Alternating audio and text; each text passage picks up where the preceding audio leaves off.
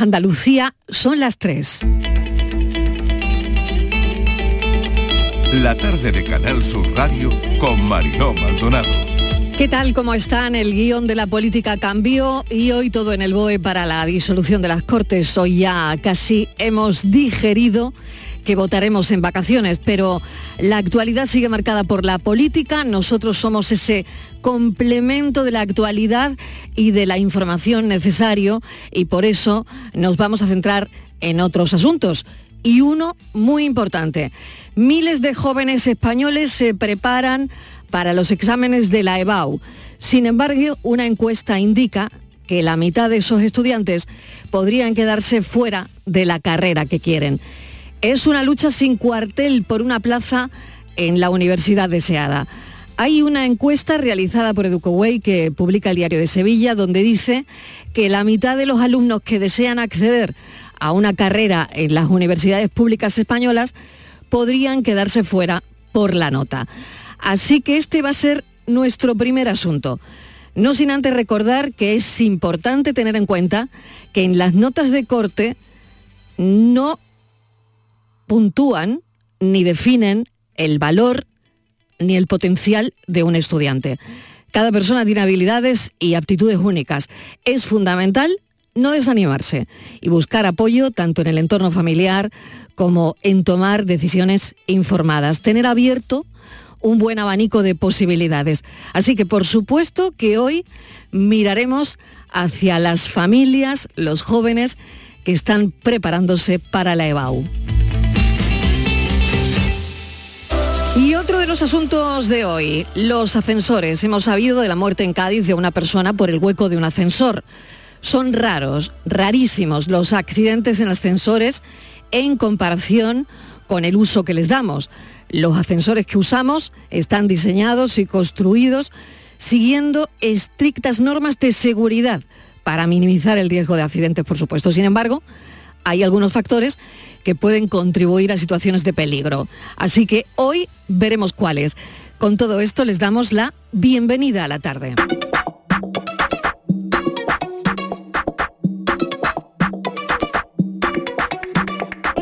Ella de malasaña y yo más antigua con mueble va.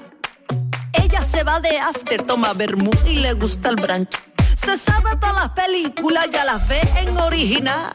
Yo prefiero mi Tena 3 y Susana Griso para desayunar.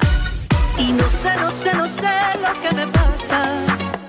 Pero tú es que eres tan morte que me encanta. Y no sé, no sé, no sé, este sin sentido. Que cuando me hablas escucho grillo. Wow. Y escucho ki, y escucho ki,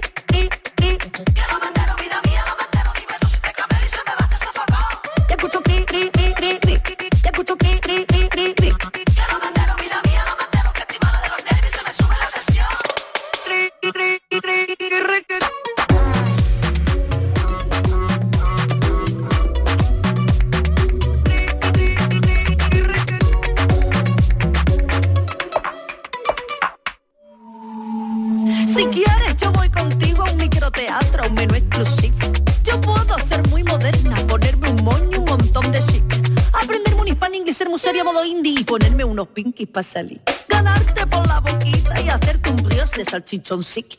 Y no sé, no sé, no sé lo que me pasa. Pero tú es que eres tan morte que me encanta. Y no sé, no sé, no sé, este sin sentido que cuando me hablas escucho grillo. Wow. Y escucho ki, ki, ki, ki, y escucho ki,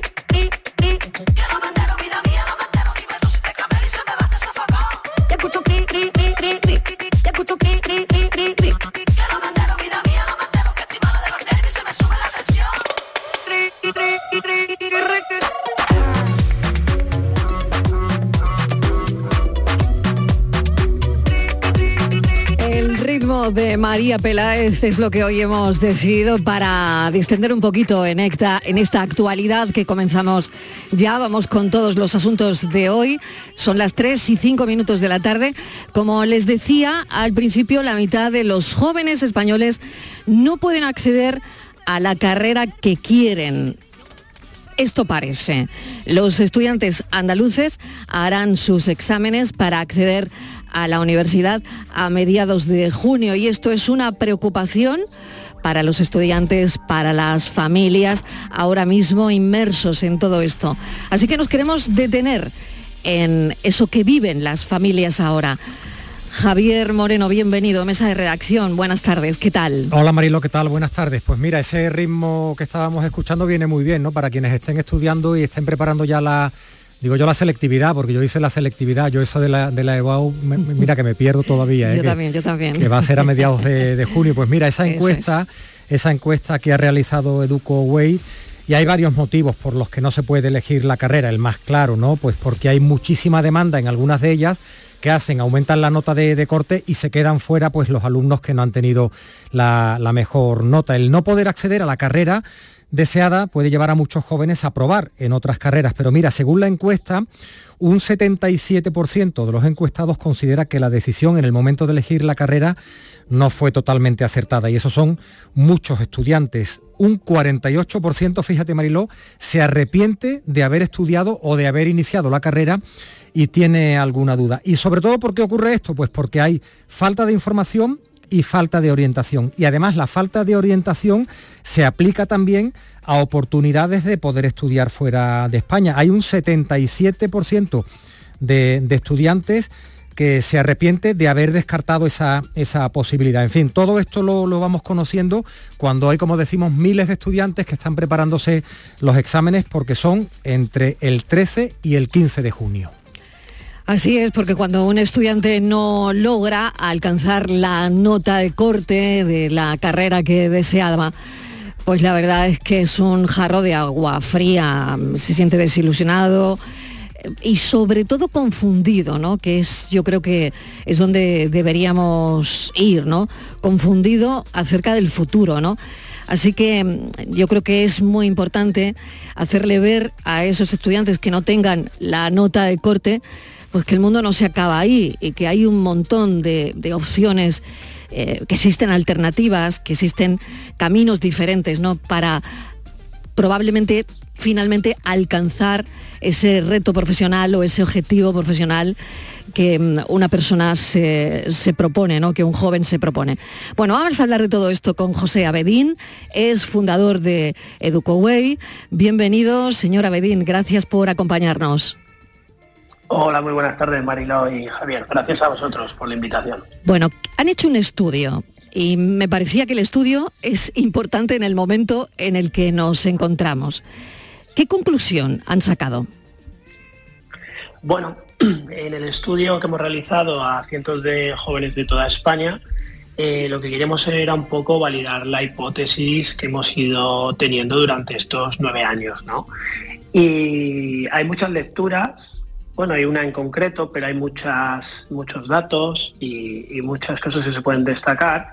Pero como bien habéis mencionado al principio, es decir, que es, una pena que muchos jóvenes no puedan acceder a la carrera que desean, quizás por medirlos de una sola forma, que es eh, exclusivamente la nota de corte.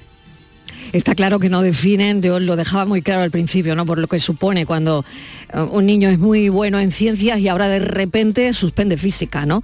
O algo así, digo en la prueba de la EBAU, ¿no? Es verdad que es importante tener en cuenta que las notas de corte al final, las que piden para entrar a la universidad, no, no definen, no definen para nada el valor ni el potencial de, del alumno, ¿no? Quizás hay que explicarle que eso se despide, o, sea, se decide esa nota de corte por otros motivos. Sí, estamos Por la falta de plazas, por ejemplo, ¿no? Claro, como bien habéis mencionado, em, la oportunidad de acceder a la carrera elegida, otro tema es ya si está bien elegida o no, pero bueno, ahora podemos hablar de ello si queremos, pero el acceder a ello varía también, depende de la demanda, ¿no? a mayor demanda em, las plazas son fijas. Entonces al haber eh, números fijos, como dicen en Holanda, hay universidades con, números fijos, eh, se incrementa la dificultad de acceder a ese tipo de carreras. Es una pena que, no lo sé, por ejemplo, por unas décimas te puedas quedar, eh, pierdas la oportunidad de acceder a la carrera universitaria que, estás de, que deseas y que está bien escogida y tienes que hacer otra carrera cuando no se tiene en cuenta, por ejemplo, pues a lo mejor logros que hayas obtenido, eh, eh, experiencia que puedas tener, la motivación, eh, otro tipo de habilidades, ¿no? Simplemente por ese examen que a lo mejor tuviste un mal día el, día del selectivo y lo que digo, y te has quedado por unas decisiones por debajo. Señora Bedín, ¿qué tal? Buenas tardes. La, encuesta recoge, por los datos que tenemos, el porcentaje de estudiantes que se arrepiente de, haber emprendido una, carrera, pero eh, recoge también el porcentaje de estudiantes que en este momento, a un mes del examen, todavía no sabe lo que va a estudiar. Yo imagino que alguien que quiere estudiar medicina, oye, pues si no le sale la nota no va a estudiar filología clásica, pero puede haber ese, ese cambio, igual se va por enfermería. Pero ¿quién en este momento todavía no lo tiene claro? ¿Eso lo han recogido también en la encuesta? Eh, la, encuesta, eh, según recuerdo, no tiene ese dato exacto, pero sí que hay otras encuestas pues, de, otras empresas, como puede ser el Círculo de Formación, que es de, eventos y ferias eh, universitarias en España, la, más grande, y, o el BVA, la fundación del BVA, que todos te dicen entre el 79 80% de los estudiantes no tiene eh, claro, qué carrera cursar antes del, selectivo, ¿no? Creo que aquí el enfoque está claro y a mi punto de ver, a mi punto de vista, erróneo, porque el estudiante español se centra mucho en selectivo, en qué nota sacar, y luego ya con la nota que tengo ya decidiré para qué me da, ¿no? Para qué carrera. Eh, obviamente tendrá una mínima orientación o una, o, una clara orientación en algunos de los casos, pero creo que el enfoque tiene que ser al revés, es decir, qué salidas profesionales me gustan, eh, por qué, qué carreras profesionales se encajan eh, y luego dónde, qué necesito para, esa, para hacer esas carreras universitarias eh, tanto aquí en España como en otras oportunidades a nivel internacional. Pero eso es terrible, ¿no? Eh, llevarse cuatro o cinco años estudiando, no sé, eh, la ESO, el bachillerato, y, luego en 15 días decido por, por qué, porque ha habido una falta de orientación. Me, parece terrible ese porcentaje que, no, que nos está dando, ¿no? Bueno, es el sistema que tenemos ¿no? en, España. Cuando hablamos con los estudiantes eh, piensan que el selectivo es algo común, es algo europeo y no es así. Eh, nosotros, para la oferta educativa que tenemos en Europa, que supera las 30.000 carreras en inglés, te puedo decir que más del 95% no, no se necesita la nota del selectivo. ¿Y cuál, es, cuál, es la, cuál sería la selección? ¿Qué selección? ¿Qué tipo de selección hacen? Vale, pues esto dependiendo va muy enlazado al tipo de carrera que quiere estudiar el estudiante y el tipo de universidad. Es decir, si tú te haces universidades premium eh, en el ranking que tengan una posición muy elevada, siempre vas a tener que tener una nota alta de acceso. Eh, pero al margen de esto, eh, dependiendo de la carrera, pues tienes unas pruebas u otras, como bien podría ser assignment, que son una serie de ejercicios o pruebas, eh, un mínimo de horas cursadas en ciertas asignaturas, una entrevista con la universidad, una carta de motivación, eh, aquellos logros o experiencia que tengas cuenta. Por ejemplo, has ganado pues, la jornada matemática o un premio de innovación, etcétera. Y, eh, por ejemplo, para diseño, pues necesitas entregar un portfolio de tus últimos meses o, años. Es decir, que dependiendo eh, si vas a hacer física, si vas a hacer una ingeniería, si vas a hacer negocios, si vas a hacer international teacher, diseño, pues te van a pedir una serie de requisitos u otros. Entiendo que es eh, más curricular por lo que por lo que nos está contando, ¿no? Curricular de acorde a la carrera. En fin, lo que yo o lo que el niño en este caso ha estado trabajando durante todo el tiempo de la secundaria y bachillerato para llegar a la carrera a la que quiero optar, ¿no? Eh, exactamente, mira, te pongo un ejemplo. Hemos tenido estudiantes que con una nota de corte de bachiller, de bachiller bachillerato, eh, ha estado en ocho y medio, que es una buena nota. Yo considero que es una buena nota. Y estudiantes de 6 y, de ocho y medio no han accedido a la carrera y los estudiantes de 6 sí. O sea, quiero decir que al mm. final, dependiendo del tipo de carrera, necesitarás unas habilidades u otras. Eh, eso es un poco lo que tratan de medir también las, las universidades. No todo el mundo cortado por el mismo patrón que es una nota de corte, que es una forma más sencilla ¿no? de, hacerlo, pero creo que también un poco injusta, mm. porque, oye, quedándote por una décima, cuando realmente a lo mejor tú sí que mereces estar ahí, pues es una pena, ¿no? Que tengas que cambiar la elección.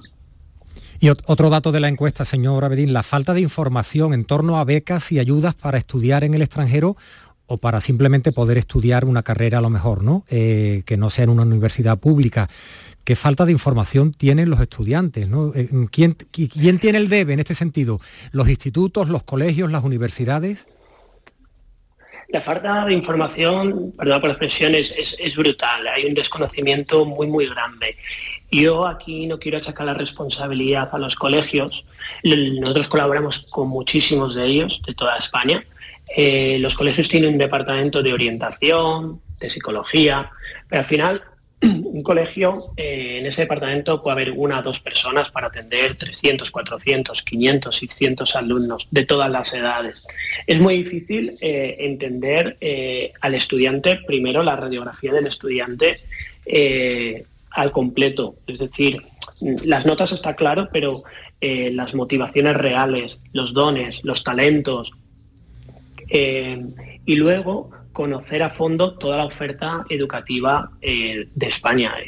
por suerte es muy amplia y hay muchas opciones, pero claro, cuanto más para conocer toda la oferta educativa que pueda haber en universidades holandesas, danesas, países como Bélgica, Suecia, Reino Unido, Irlanda, ya te digo, es una oferta eh, muy, muy grande. Hay muchas eh, deadlines, hay muchos requisitos diferentes, eh, hay tipos de universidades de metodología práctica, de, metodología de investigación. Es, es, realmente complejo. Entonces, lo que hacen estos colegios es acudir a nosotros y nosotros pues impartimos presentaciones en, en los centros eh, lo único nos vamos ya últimamente a un formato más online porque no llegamos a tantos centros a impartir estas conferencias y a dar toda esta información. Al final con todo esto lo que buscamos es dar poder eh, para que los estudiantes puedan elegir mejor. Al, tener más conocimiento, pues bueno, tener un abanico de posibilidades más amplio y ellos que puedan escoger mejor. Pero no, no, les, no les responsabilizaría tampoco a los centros directamente, de tener el conocimiento, sí que es verdad que ayudaría diciendo eh, dónde pueden buscar la información. Y si me permitís, otro punto, a nivel de Europa, eh, creo que España es un país que estamos relativamente cómodos con clima, cultura, económicamente no, no, estamos mal. Entonces tampoco el perfil español tiene una necesidad como homólogos que tengo de países como puede ser Bulgaria, Rumanía, etcétera, que a lo mejor de ahí sí que eh, el mismo estudiante se, invierte más tiempo en, buscar eh, oportunidades afuera. Señora Bedín, muchísimas gracias por habernos atendido. Espero que a los oyentes les haya servido esta entrevista a modo orientativo de por qué las cosas son como son y cómo se ven desde fuera. Eh, José Abedín es fundador de EducoWay. le agradecemos, como le digo, esta entrevista. Un saludo. Muchísimas gracias. Buenas tardes. 3 y 18 minutos de la tarde hay otro asunto, el de los ascensores, en el que hoy nos, quedemos, nos queremos detener. Hemos sabido de la muerte en Cádiz de una persona por el hueco de un ascensor. Son muy raros, rarísimos los accidentes en comparación con, con, el uso que les damos todos los días, ¿no? Los ascensores que usamos están diseñados y construidos para evitar accidentes. Sin embargo, hay algunos factores en los que me gustaría detenerme. Javier, no sé si tú tienes eh, más información. Bueno, en este caso concreto, Mariló, como estás contando, este ocurrió, señor, sí, ocurrió en mm. Cádiz, bueno, concretamente en, Algeciras, ¿no? El sábado, en torno al mediodía, un técnico encontraba el cuerpo sin vida de un hombre en el techo de un ascensor de un piso de ese municipio. Se, se ha activado, por supuesto, el protocolo judicial y el cuerpo fue llevado al Instituto Anatómico Forense para practicarle la autopsia y aclarar las circunstancias de esto que ha ocurrido. ¿no? Es uno de los miedos que, pues, que tenemos muchas veces y que nos preguntamos sobre todo con las personas invidentes, con los, con los ciegos, ¿no? el riesgo de meterte en un ascensor y que abras la puerta y que no esté ahí el, el ascensor. ¿Será lo que le ha ocurrido? No sabemos. Como decimos, está activado el protocolo judicial, pero, pero es interesante. Ocurren muy, muy pocos casos de estos, pero interesa saber cómo evitarlo si es que se pueden evitar, ¿no? Desde luego, vamos a hablar con Carmelo Domínguez, que es inspector de bomberos de Sevilla, profesor de bomberos y policías locales, y es profesor de la Facultad de, Derecho, eh, da clases de criminología. Carmelo, bienvenido, gracias por atender nuestra llamada, pero es muy importante porque eh, cuando ocurre algo así, normalmente quienes acuden son los bomberos. Cuando hay una persona atrapada o una desgracia como la que estamos contando, suelen acudir los bomberos. Bienvenido. Buenas tardes, Mariló, y buenas tardes, Andalucía y andaluces por todo el planeta. Lleva razón, no es usual. Estamos en los ascensores como un medio de transporte que probablemente sea de los que más seres humanos transportan y menos accidentes tienen. Es algo curioso, así lo decimos en nuestras clases, pero ocurren accidentes, ocurren accidentes en los ascensores y como bien dices, para apuntar y empezar, las puertas de los ascensores solo se abren cuando el ascensor se encuentra allí. Pero también es cierto que esa puerta se puede abrir con una llave especial por operarios o nosotros los bomberos disponemos de llaves que lo que hacen es abrir esas puertas para intentar nosotros un rescate, caso de que el ascensor se haya quedado parado entre plantas. Eh, no sabemos, el accidente puede ocurrir porque alguien abre esa puerta de forma indebida o bien porque haya un fallo en el sistema. Pero sí queremos decir a los ciudadanos que los ascensores son muy seguros. Es, como decía, el medio de transporte que más seres humanos traslada. ¿Cómo puede fallar un ascensor? No sé si lo han visto en alguna ocasión, Carmelo, pero ¿cuáles son los fallos que puede tener un ascensor para que te caigas por el hueco? bueno, tenemos en Sevilla de hace no muchos años un accidente fatal en el Hospital Virgen de Valme. Es en ocasiones inexplicable porque todos los aparatos electrónicos que se utilizan en un ascensor se revisan. Es el mantenimiento de los ascensores el que lo hace lo más seguro, de las máquinas más seguros que tenemos en el planeta. ¿Por qué puede fallar? Bueno, pues hay mil formas de que fallen, pero sí es cierto que la prevención actúa muy bien y muy directa por parte de todas las empresas y por parte de todos los bloques de vivienda que es obligatorio tener contratado personal responsable de mantenimiento de ascensores. ¿Alguna causa que me preguntas en concreto?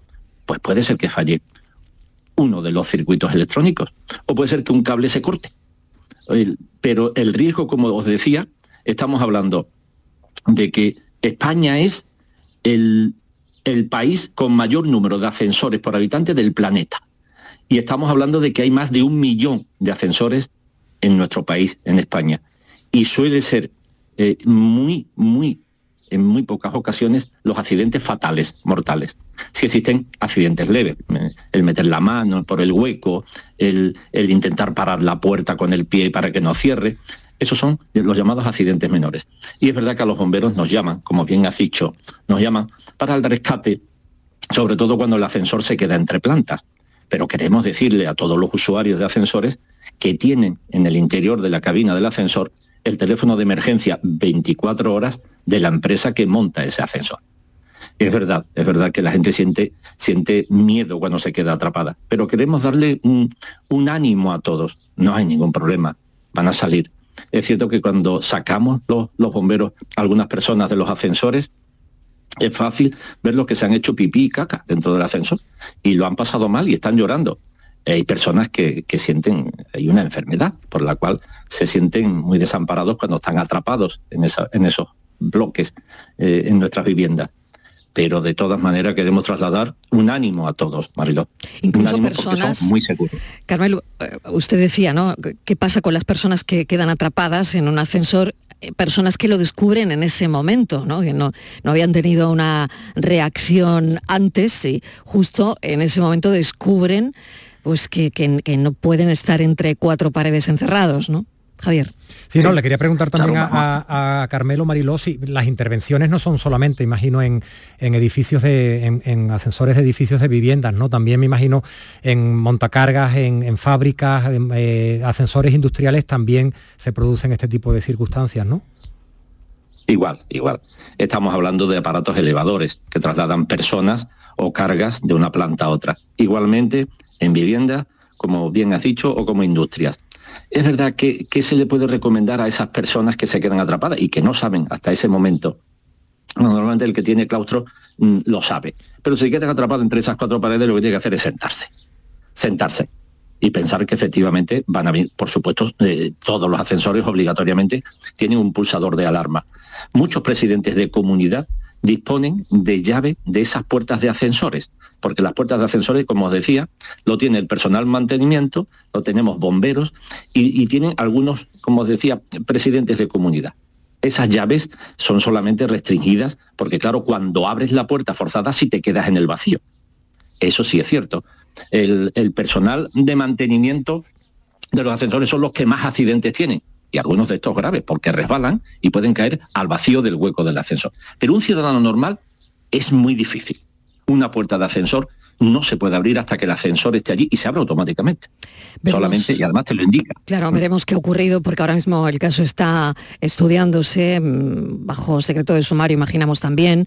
Eh, veremos qué ha ocurrido en ese ascensor en un piso de Algeciras donde ha fallecido un hombre después de caer por el hueco. ¿no? Voy a, a incluir en esta conversación a Pedro Ángel Martínez Gómez, que es presidente de la Asociación de Ascensoristas de Andalucía y Melilla Señor Martínez Gómez, bienvenido, gracias también por acompañarnos. Sé que estará escuchando a Carmelo Domínguez, pero es importante también tener su visión, su, mirada, porque trabajan casi, casi conjuntamente. Sí, sí. Hola, buenas tardes a todos también. Pues como comentaba Carmelo, eh, los ascensores son los equipos de, movimiento o de transporte que más personas mueven en todo el mundo, efectivamente. Entonces, eh, aquí en España pues tenemos aproximadamente eh, un millón cien mil aparatos, ascensores, y de los cuales, como comentaba Carmelo, efectivamente, eh, son muy pocos los accidentes que pasan. ¿no?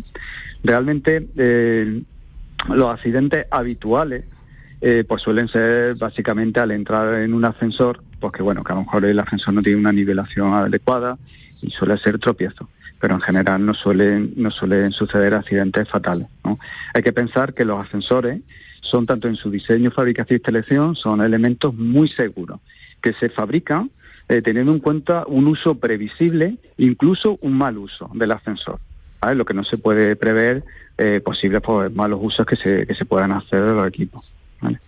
Mm, Javier. No, y esto, eh, señor Martínez, esto de que mm, abras la puerta y no esté ahí el ascensor, mm, como parece que ha ocurrido en este caso, digo, parece, eh, metiéndome un poco en el terreno judicial, pero eso en, eh, qué probabilidad, probabilidad hay de que eso, de que eso ocurra.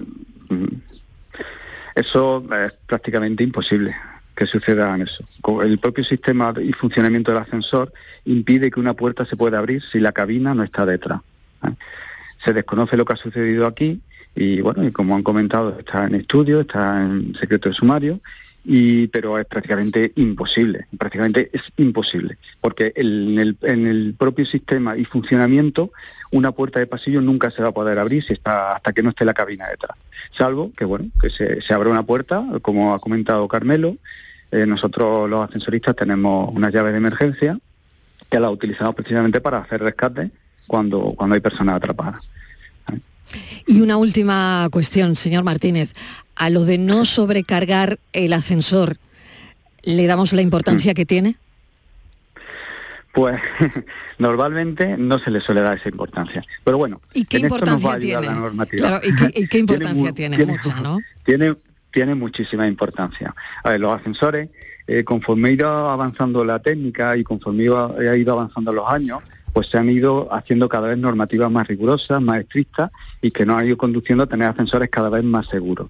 Desde el año 99, todos los ascensores que se incorporan o se montan tienen ya un elemento que se llama pesa carga, que controla precisamente eso, controla que si entran más personas de, la capacidad de la cabina, pues que el ascensor no se va a mover, va a empezar a saltar una alarma, va a pitar y no y no se va no va a funcionar hasta que esas personas salgan. Y en el hecho de que hayan entrado muchas más personas, bueno, el ascensor dispone de unos dispositivos que va a impedir que se mueva la cabina. Eso los ascensores antiguos, todos los que se han puesto en marcha antes del año 99, no lo tienen. Entonces, al día de hoy, siguen sucediendo accidentes eh, en, estos ascensores antiguos, pues cuando cogen y, entran muchas personas. ¿no?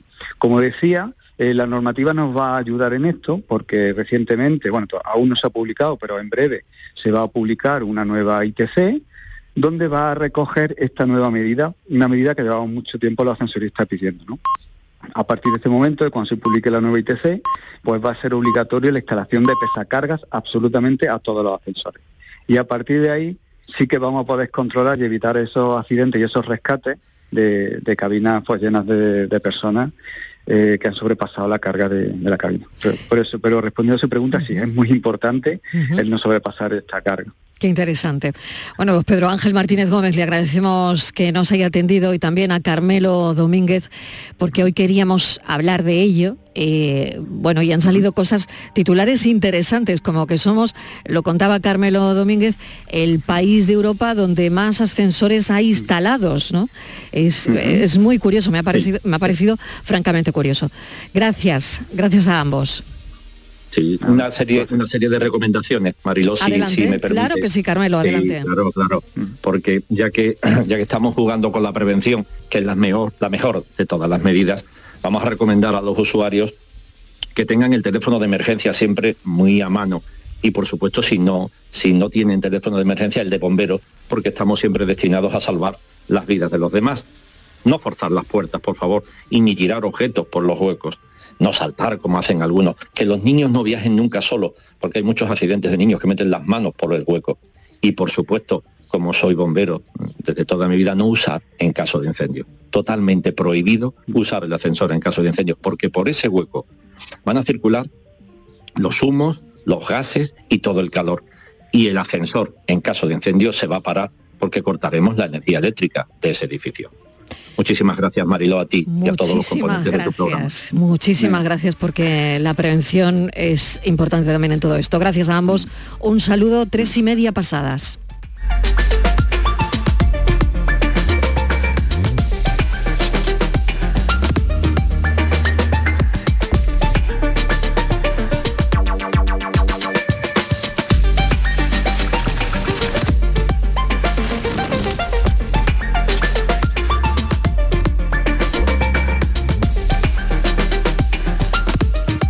Tarde de Canal Sur Radio con Mariló Maldonado. También en nuestra app y en canalsur.es. Era todos los años. Mi tío se empeñaba en enseñarme a nadar. Me agarraba fuerte con las manos como para que flotara. Cuando no había nadie. 016. Tres números para querernos vivas, para querernos libres. Delegación del Gobierno contra la Violencia de Género. Ministerio de Igualdad. Gobierno de España. Celebra el Día Mundial del Medio Ambiente con Social Energy.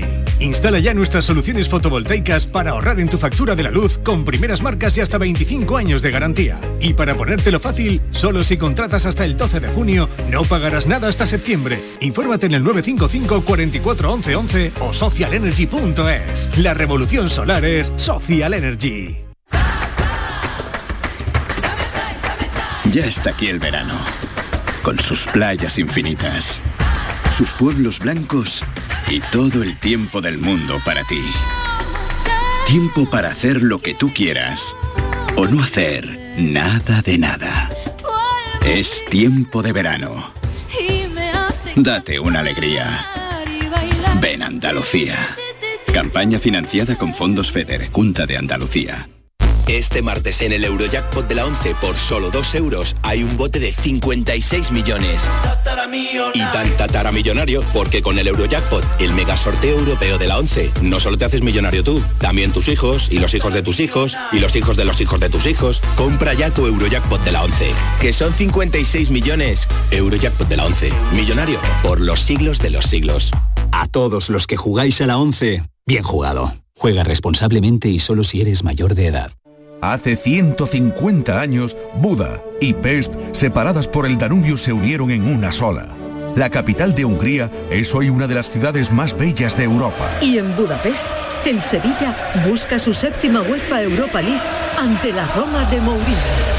Este miércoles, desde las 7 y cuarto de la tarde, la redacción de deportes de Canal Sur Radio desde el Estadio Puskas Arena de Budapest en la gran jugada de la séptima. Más Andalucía, más Canal Sur Radio. La mañana de Andalucía con Jesús Vigorra. Con la información más útil y la mirada de Andalucía al mundo y a tu mundo, nos ponemos en marcha. Con tu participación, porque te escuchamos y atendemos tus quejas, con las entrevistas y la crónica que te interesa, con una tertulia que da que hablar. La mañana de Andalucía con Jesús Vigorra. De lunes a viernes desde las 6 de la mañana. Más Andalucía, más Canal Sur Radio.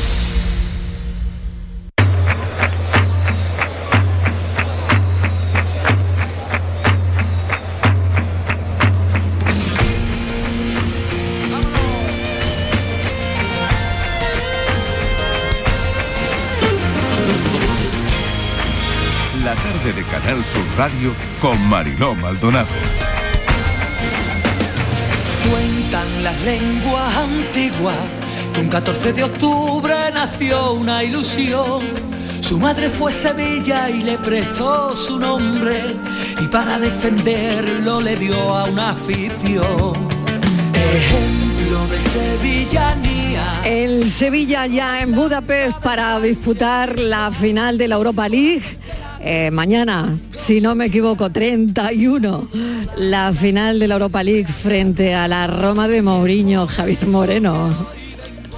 Sí, a, las 9 de la, a las 9 de la noche, ¿no? A, las 9, a las 9. No, sé la hora todavía. Sí, a las 9, a las 9. La plantilla además ha viajado... Para no enterarse. Como, para, no enterarse, además con la que estamos liando en, la casa y los compañeros de deporte comandados por por Eduardo Gil, un despliegue, en fin, lo hemos escuchado durante toda la mañana en el aeropuerto, mm. ya están por allí por por Budapest, además acompañando a miles de aficionados del Sevilla que han ido a, que han ido a la capital húngara, la plantilla al completo, eh, incluso los que no juegan, por creo recordar, a ver, ahora nos corregirán Acuña por sanción y algunos jugadores que no puedan jugar, todos están allí. El plan de la tarde es el siguiente, pues va a haber rueda de prensa de, de Mendilíbar, el entrenador, y de los dos primeros capitanes del equipo, de Navas y de Rakitic. En fin, va a haber comparecencias, lo vamos a contar todo porque, claro, mañana pase lo que pase, sobre todo si gana el Sevilla, va a ser un, grandísimo día para, el fútbol sevillano y para el fútbol andaluz, ¿no? Por supuesto, eso es. Y vamos a conectar con Antonio Camaño, compañero que ya está en Budapest. Antonio, ¿qué tal? Oye, el, tiempo, lo primero. ¿Frío o no? La crónica del tiempo, tan, necesaria la crónica del tiempo, Mariló. Hombre, tanto. Buenas ¿Qué tardes. Tal? ¿Qué tal? ha recibido el tiempo eh, bastante encapotado cuando aterrizamos en torno a la una, una y media de la ah, tarde, un cuarto, que han sido los controles bastante exhaustivos y demás para pasar. Y, como ya sabéis, como llevamos tanta, tanto mecanismo, pues eh, nos paran un poquito más, pero bueno, no pasa absolutamente nada. El tiempo ha mejorado, una barbaridad. Ahora ya Sin frío, ¿no? ha salido, ha Sin frío en Budapest. Parece que no nos hemos movido de Sevilla. Te lo digo de Anda, verdad. Fíjate, eh, qué curioso. 25 graditos, de noche dicen que hace 18, manguitas cortas y una sudaderita que nos recomendaron para venirnos cuando ya la noche se empiece a se empiece empiece a caer. Te han dado unos datos extraordinarios. Muy bien. Oye, confianza, confianza y buen ambiente, ¿no? Sí, es que el Sevilla es que, es que ha jugado seis finales. Sevilla está confiado, ¿o no? A ver. Claro, es, que ha jugado seis finales, Mariló, y ha jugado seis y las ha ganado las seis. Eso te da una confianza brutal. Es que esa camiseta del Sevilla. Eso puede ser bueno o malo, pero bueno. Bueno, sí, porque algún día tiene que llegar la primera derrota, pero que no sea que no sea mañana ante la Roma. Te enfrentas a otro rival como es el entrenador de la Roma, que es Mourinho, que también ha ganado todas las finales que ha disputado. Así que mañana uno de los dos va a tener que va a tener que recordar negativamente hablando esta comparecencia que es espectacular aquí en Budapest 9 de la noche como bien decíais eh, Sevilla que juega como local ante la Roma de Mourinho que es uno de los atractivos. El planning también te lo han dado eh, están descansando los jugadores han comido están descansando. Ahora a las 6 de la tarde parten al estadio que se llama el Puskas Arena y que allí se va a disputar la final mañana van a pisarlo vamos a tener la oportunidad de escuchar a su entrenador y vamos a tener la oportunidad y lo escucharemos a partir de las 7 y cuarto también en el Mirador al entrenador de la Roma, que es un auténtico personaje, que tú lo conoces, que es, Mourinho, Mourinho, y algo, estoy deseando, estoy deseando escucharlo. Siete y cuarto ya estamos allí. Antonio, Antonio, un aficionado de un equipo de fútbol hace lo que sea por estar en una final, sobre todo si tiene mm. Y la, han, peleado los aficionados del Sevilla porque estaba complicado, ¿no? Eh, llegar allí por precios, por, por rutas, hay quien está viajando en, en, coche, en furgoneta, pero hay miles allí, ¿no? Como suele ser habitual en la afición del Sevilla cuando se tiene que desplazar a una final, tira de originalidad. Eh, los datos que, nos, que tenemos a esta hora, y todavía faltan más de 24 horas para que se inicie el partido, es que de los 13.000 y poco que han tenido localidad, que tienen localidad para ver la final, casi el 90% ya está ubicado con diferentes alternativas para viajar hasta Budapest. Falta un mínimo resquicio, ese 10%, 8% que se va reduciendo, en el que Sevilla sigue trabajando, pero originales siempre es el sevillismo. Eh, a través de Mallorca nos hemos encontrado esta mañana en el aeropuerto de Sevilla, a través de Viena, Barcelona, Faro, Málaga. Está todo, todo, todo, todo eh, ha colapsado, como diría el otro, por parte del aficionado del Sevilla. Y eso, los valientes que se vinieron incluso el fin de semana en, eh, en furgonetas, en coches individuales, compartiendo los gastos, que mañana intuimos que si no los 13.000 se van a acercar y mucho a los aficionados que se den cita para presenciar la final en directo de su equipo, que podría ser la séptima, que es una cita importantísima después de una temporada muy pero que muy difícil y complicada para el Sevilla. Claro que sí. Antonio, por último, contarle a los oyentes el despliegue. ¿Qué vamos a hacer? ¿Qué va a hacer? Eh, que vais a contar desde Budapest y el despliegue informativo ¿no? que vais a hacer todos los compañeros.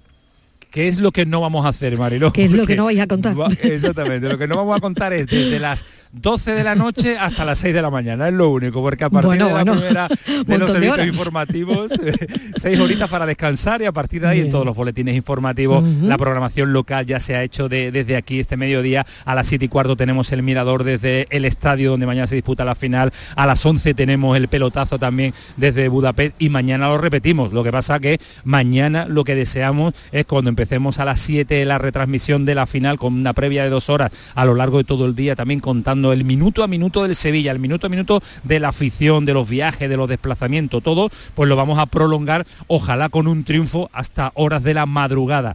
Y si la Copa va de vuelta a Sevilla, pues ya nos podemos imaginar todos cómo puede ser ese jueves en cuanto a una programación especial siempre centrada en los equipos andaluces y en este caso en el, en el Sevilla de Mendilíbar.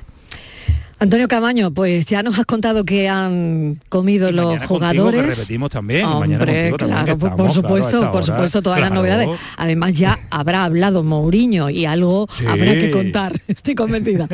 Pero bueno, Antonio, ya me has contado que los jugadores han comido, eh, que están descansando y yo creo que tú ya deberías comer también. Pues venga, a, un ratito que a las 4 nos vamos nosotros al estadio también. Nos vamos a las 4 para escuchar a nuestro queridísimo o que, que os queda nada. Venga, pues, Antonio, muchísimas gracias. Un saludo. Un besito, adiós a todos. Javier Moreno, hasta mañana, mañana más. Venga, un abrazo Mariló. Venga, un abrazo hasta ahora. Vamos con la foto del día. La fotografía del día de hoy es una foto acuática. La autora es una fotógrafa de origen cordobés y afincada en Madrid, Eva Sánchez Benítez. La imagen es una mujer sumergida en el mar con los ojos cerrados y el texto reza, dentro, muy dentro somos. El ruido queda ensombrecido por el compás, el latido sordo y permanente, principal. Se refiere al corazón. A veces hace falta taparse los oídos para escuchar con atención. A veces hace falta taparse los ojos para ver con más claridad, sobre todo hacia adentro. A veces solo hace falta eso para integrarse en la naturaleza misma de las cosas, en la naturaleza de uno mismo.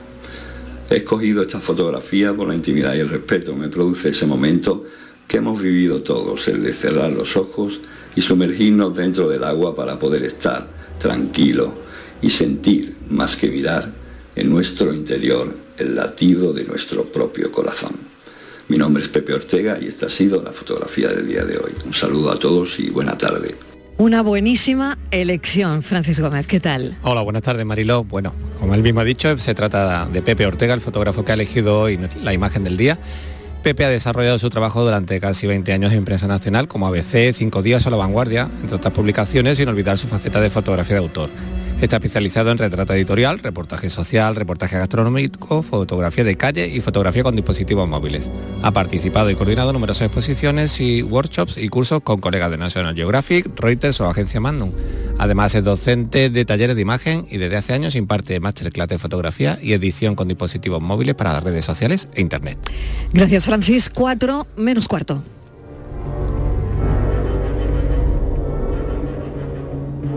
La tarde de Canal Sur Radio con Mariló Maldonado. También en nuestra app y en canalsur.es. Canal Sur Sevilla. Soy el río Guadalquivir.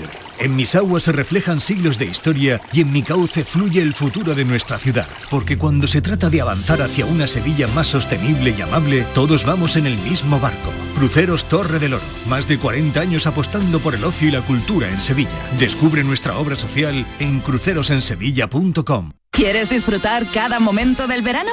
Es hora de retomar tu entrenamiento. Ponte en forma para el verano con Basic Fit. Empieza con 5 semanas gratis y una mochila. Mañana es el último día. Basic Fit.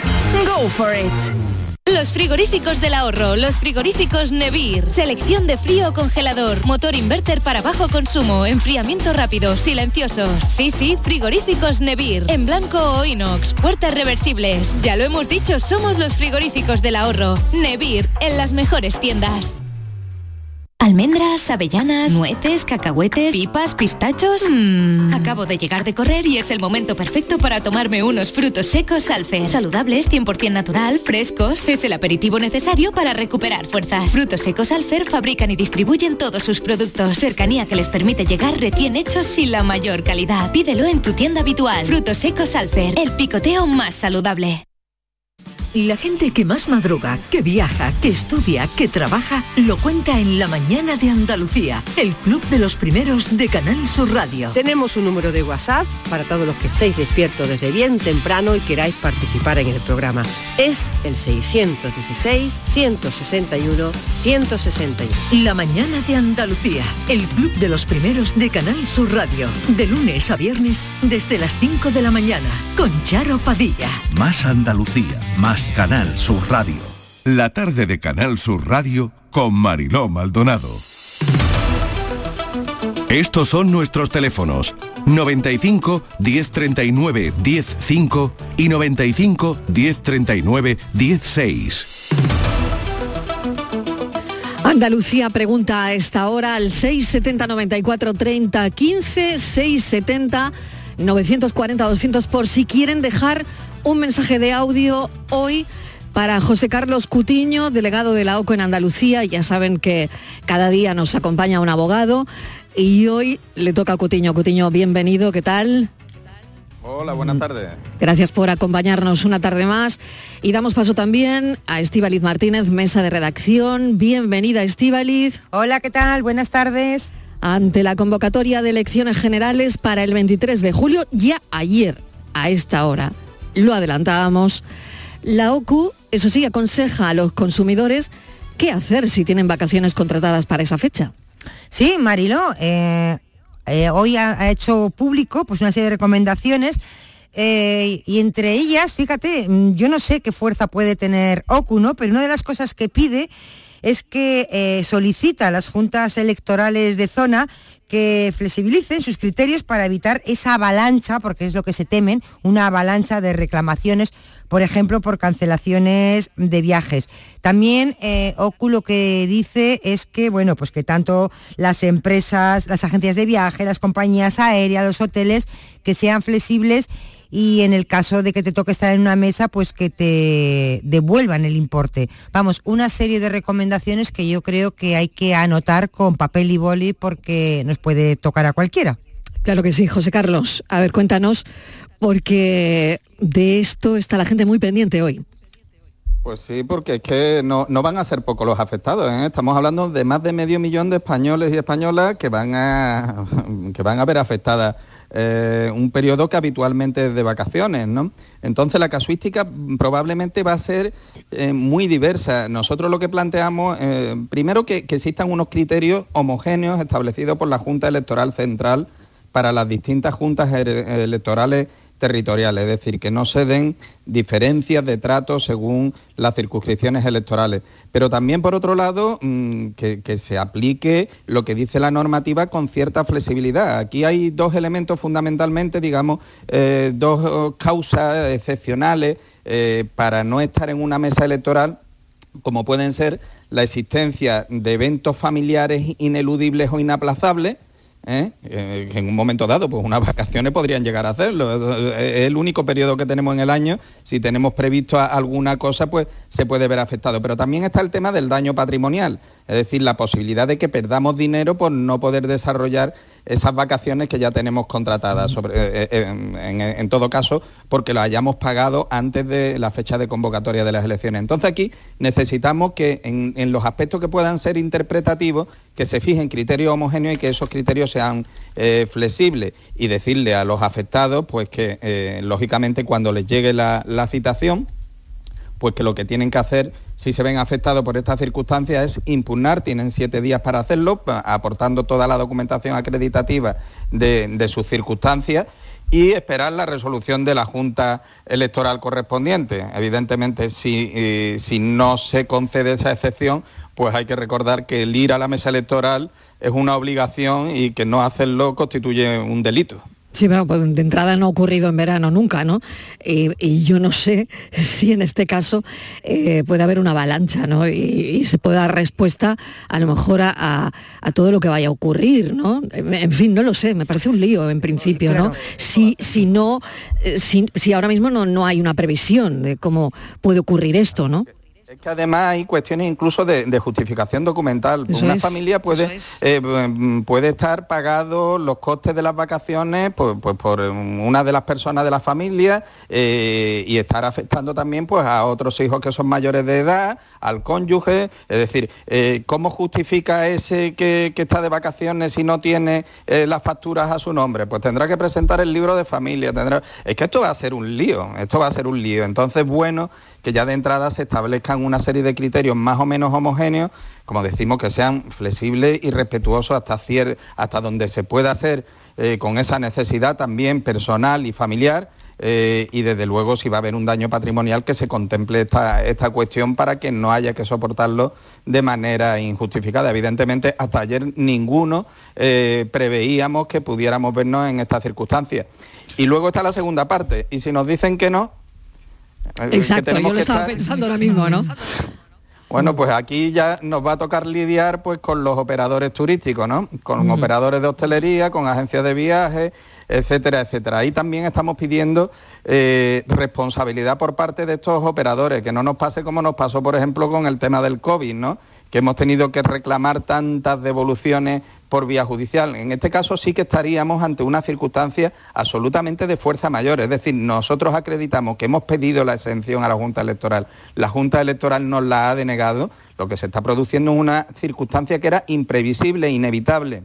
Sí, ineludible. José, sí, José, Carlos, te quería preguntar, no sé si OCU también puede solicitar que el sorteo que se hace eh, para elegir, porque la Mariló eh, lo que todo el mundo se está preguntando, ¿cuándo sabré si me toca estar en la mesa electoral? ¿Vale?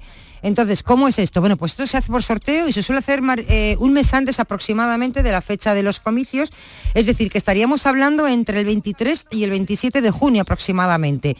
Esto se hace el sorteo y a partir de ahí te va a llegar una carta a casa, eh, bien por el cartero o incluso por la policía, donde se te va a notificar que tienes que formar parte de una mesa electoral. Pero claro, estamos hablando ya de julio, de primeros de julio. Entonces, no hay ninguna forma, que es lo que está pidiendo la gente, ¿no? De que se pueda saber con más tiempo si le toca estar en una mesa electoral. Hombre, esto pasaría porque se hiciera una publicación a la que solo se pudiera acceder para conocer el dato personal, ¿no? Por cuestión de protección de datos. Es decir, una aplicación o un portal donde metiendo directamente tu DNI pudieras saber si estás designado en tu circunscripción electoral o no. Es decir, esto evidentemente está al alcance también de, la administración pública y desde luego contribuiría a no incrementar el perjuicio, porque como bien dice, es que va a haber mucha gente que no sabe, vamos, yo de hecho no sé cuándo me puede llegar una citación. Es decir, sí te puede eh, imaginaros que, que vienen y tratan de localizarte y no estás y no te dejan aviso de ningún tipo y vienen en una segunda visita y a lo mejor te termina llegando la, notificación el 7 de julio. Tú vas a estar hasta el 7 de julio esperando para saber si puedes programar o no puedes programar tus vacaciones. Realmente esto sería bastante, bastante injusto, porque además, claro, decimos... Eh, preservar el derecho del que ha pagado antes de en la convocatoria, pero es que va a haber gente que incluso haya pagado antes de que le llegue la notificación porque es que eso, eh, eh, todos los españoles tenemos que estar ahora pendientes de esa eventualidad porque claro, el problema es que ya no es imprevisible. A los efectos de una fuerza mayor ya no es imprevisible que puedas estar en una mesa electoral. Es algo que puede pasar. Y como puede pasar, ya no se aplicaría la doctrina de la, fuerza mayor. Con lo cual estamos en un escenario que harían muy bien los, las autoridades tratando de, de hacerlo un poquito más digerible y fácil para la ciudadanía. Yo decía en el arranque del programa que lo acabamos de digerir, pero claro, ahora me doy cuenta que no del todo, que quedan algunos flecos sueltos, ¿no? Bueno, vamos con una llamada. La llamada es de Francisco desde Granada. Francisco, adelante, cuéntenos. Hola, buenas tardes. Cuéntenos. A ver, pues nada, yo tuve un siniestro con un coche. Sí. Eh, cogí una banda de, de rodadura de un tráiler y llevamos dos meses detrás de, este, este, siniestro y la compañía mía pues me dice que la otra compañía tiene un plazo de tres meses para eh, dar conformidad de arreglar y reparar el coche. Resulta de que el camión era eh, la cabeza, eh, la cabeza tractora era de nacionalidad marroquí y el remorque español. Entonces eso es lo que nos dice a nosotros nuestra aseguradora. O sea, y, ahora exactamente, Francisco, ¿cuál es el problema? ¿Quién no se hace cargo de esto? Pues según mi compañía, eh, me dice que hay una conformidad que, que hasta tres meses tienen ese plazo para dar consentimiento de la reparación. Claro, yo al ver que el camión era marroquí y el, y el remorque español, llamé a la Guardia Civil y ella fue la que hizo el atestado. Eh, mi compañía tiene el atestado de la Guardia Civil eh, con un número de diligencia, eh, bueno, todo correcto. está localizado el seguro del remorque que está asegurado en Alián, porque el, remorque es español, pero mi compañía me dice que no, que tenemos que esperar tres meses. Yo tengo el coche parado porque está ya peritado y demás, pero tengo todo el paragolpe pues atado con brida y no puedo circular con un coche con un paragolpe atado con brida, porque puedo causar otro accidente. Otro accidente. Bueno, vamos a ver qué, qué, le contesta nuestro experto José Carlos, a ver cómo qué piensas de este tema. Bueno, aquí normalmente eh, entiendo que es que las compañías no deben de tener ahí, no deben de estar adheridas al convenio porque normalmente una vez que se produce la conformidad es tu propia compañía la que suele indemnizar tus daños. En cualquier caso, lo que sí está establecido por ley es el plazo de 40 días para que la compañía eh, haga el abono del importe mínimo de lo que el asegurador pueda eh, deber. A partir de ahí incluso se empiezan a generar intereses. Claro, aquí el problema es que si la otra compañía no da conformidad eh, para la reparación del siniestro, tu propia compañía no te puede indemnizar, con lo cual, mm, pues probablemente si no lo hace, no quede otra que, proceder a, la acción judicial. En ese sentido, bueno, pues eh, la, eh, tu póliza de seguro pues eh, probablemente contemple también la defensa jurídica y en todo caso corresponderá a tu compañía adoptar las medidas necesarias contra la contraria para hacer efectiva la, la, indemnización, porque entiendo además por lo que dice que ya está peritado, ya se conoce la cuantía del daño y que por lo tanto lo único que se espera es esa, conformidad. Si no se produce, eh, pues entonces no, quedará otra que, ejercitar la acción correspondiente en vía judicial. ¿Qué debería hacer eh, José Carlos ante esta, no sé si inacción sería la palabra correcta, pero qué debería hacer? Cabe siempre la posibilidad, porque bueno, aquí la, compañía propia, pues evidentemente mm, se, supone que tiene que estar efectuando la tramitación del siniestro y debe de hacerlo precisamente por ese compromiso que, que, digo que suele tener esa cobertura de defensa jurídica y de tramitación del siniestro. En caso de que no lo haga, hay que presentar la reclamación ante el Servicio de Atención al Asegurado de la compañía y se podría elevar a la Dirección General de Seguro. Lo que pasa es que esto, por cuestiones de operativa práctica, esto va a tardar más de lo que va a tardar normalmente la respuesta eh, de, la parte contraria. Lo que sí hay que tener claro es que también los daños y perjuicios derivados de todo el retraso que se pueda producir en, la reparación también son reclamables por parte de, la compañía propia, por parte de la defensa jurídica y por lo tanto la cuestión es dejar constancia de cuáles son esos daños para poder reclamarlo llegado el caso. Francisco, ¿le ha quedado claro? Eh, sí, más o menos me ha quedado claro. Lo que pasa es que ellos dicen que son tres meses los que hay que esperar. Ya. Pues le... compañía, son sí, los que hay que Claro, pero un poco sería esa la línea, lo que le ha contado José Carlos Cutiño. Muchísimas gracias, suerte Francisco, y a ver si, bueno, se arregla pronto. Gracias, un saludo. José Carlos, muchísimas gracias. Buenas tardes, gracias La semana que viene más, Estíbaliz Martínez, no te vayas muy lejos, que avanzamos nuestro café enseguida. Hasta ahora.